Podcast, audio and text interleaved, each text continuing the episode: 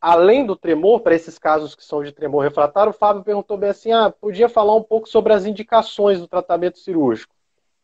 Doença de Parkinson é uma doença, lógico, neurológica degenerativa, progressiva, e que é caracterizado por um quadro de lentidão, a pessoa faz tudo bem devagar, um quadro de tremor, em que o paciente geralmente treme mais quando está parado, e um quadro de rigidez, ele fica endurecido. Então, lentidão, tremor e rigidez, tá certo?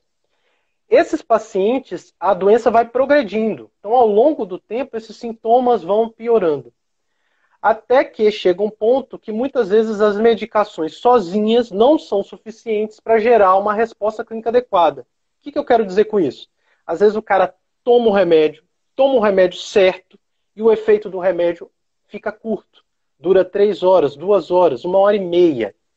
Então, esses pacientes cujos sintomas não estão melhorando ou não estão tendo a resposta adequada com o medicamento, eles devem sim considerar a terapia, considerar a cirurgia de estimulação cerebral profunda. Então, lembrar, o paciente com Parkinson, eu estou medicando e a resposta não está ficando adequada, a dose da medicação está ficando muito curta, opa, esse é um paciente que o DBS pode melhorar a vida dele.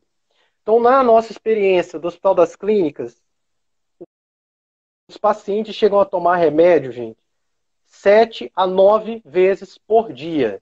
Eu vou te falar que é um desafio. Eu vou te dar o dado. 30% dos pacientes, 30. Ó, pessoal, a doença de Parkinson no Brasil acomete 200 mil pessoas, tá? No mundo, é 1% da população mundial tem doença de Parkinson. Ok? Então, desse pessoal todo, 30% consegue tomar as medicações na hora adequada. E eu vou dizer mais: sabe quem é responsável por dar a medicação na hora certa, do jeito certo? A esposa. O indivíduo, por si, ele não toma. Quem, to... quem fica no pé? A esposa.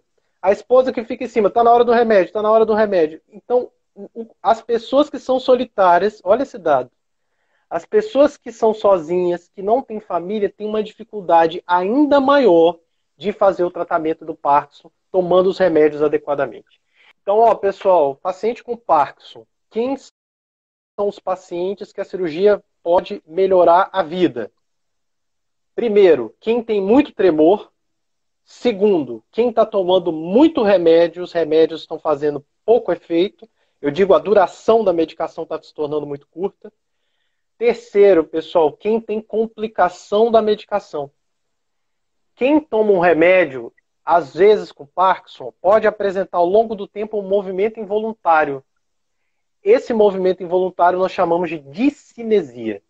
Então, a discinesia é um movimento de torção que geralmente acontece 30 minutos a uma hora e meia após a medicação e que esse movimento às vezes atrapalha muito a vida do indivíduo. O cara vai andar e começa a ter um movimento involuntário na perna, não consegue andar direito e cai. Esse movimento involuntário é causado pela medicação da doença de Parkinson, entre elas a levodopa, que é um dos remédios que é o popular Prolopa. Então, esses pacientes que apresentam essa discinesia, gente, chega uma hora que precisa realmente do procedimento cirúrgico, são bons candidatos ao procedimento cirúrgico, tá certo? A cirurgia diminui a presença desses movimentos involuntários, que é a discinesia. Então, resumindo, tremor, efeito curto da medicação, termo médico wearing off, fenômeno de flutuação motora, que é apresentar essas discinesias é, é, que são involuntárias. E um detalhe, não opera quem quer. É assim, ah, eu tenho Parkinson, vou operar. Ó, não, pessoal. Opera quem vai se beneficiar. Opera quem vai ficar com a vida melhor. Então, pacientes que têm menos de 5 anos de doença de Parkinson não são candidatos à cirurgia. Isso é muito importante. Só opera quem tem a partir de 5 anos de doença de Parkinson. Antes disso, a cirurgia não é benéfica, a cirurgia não traz benefício.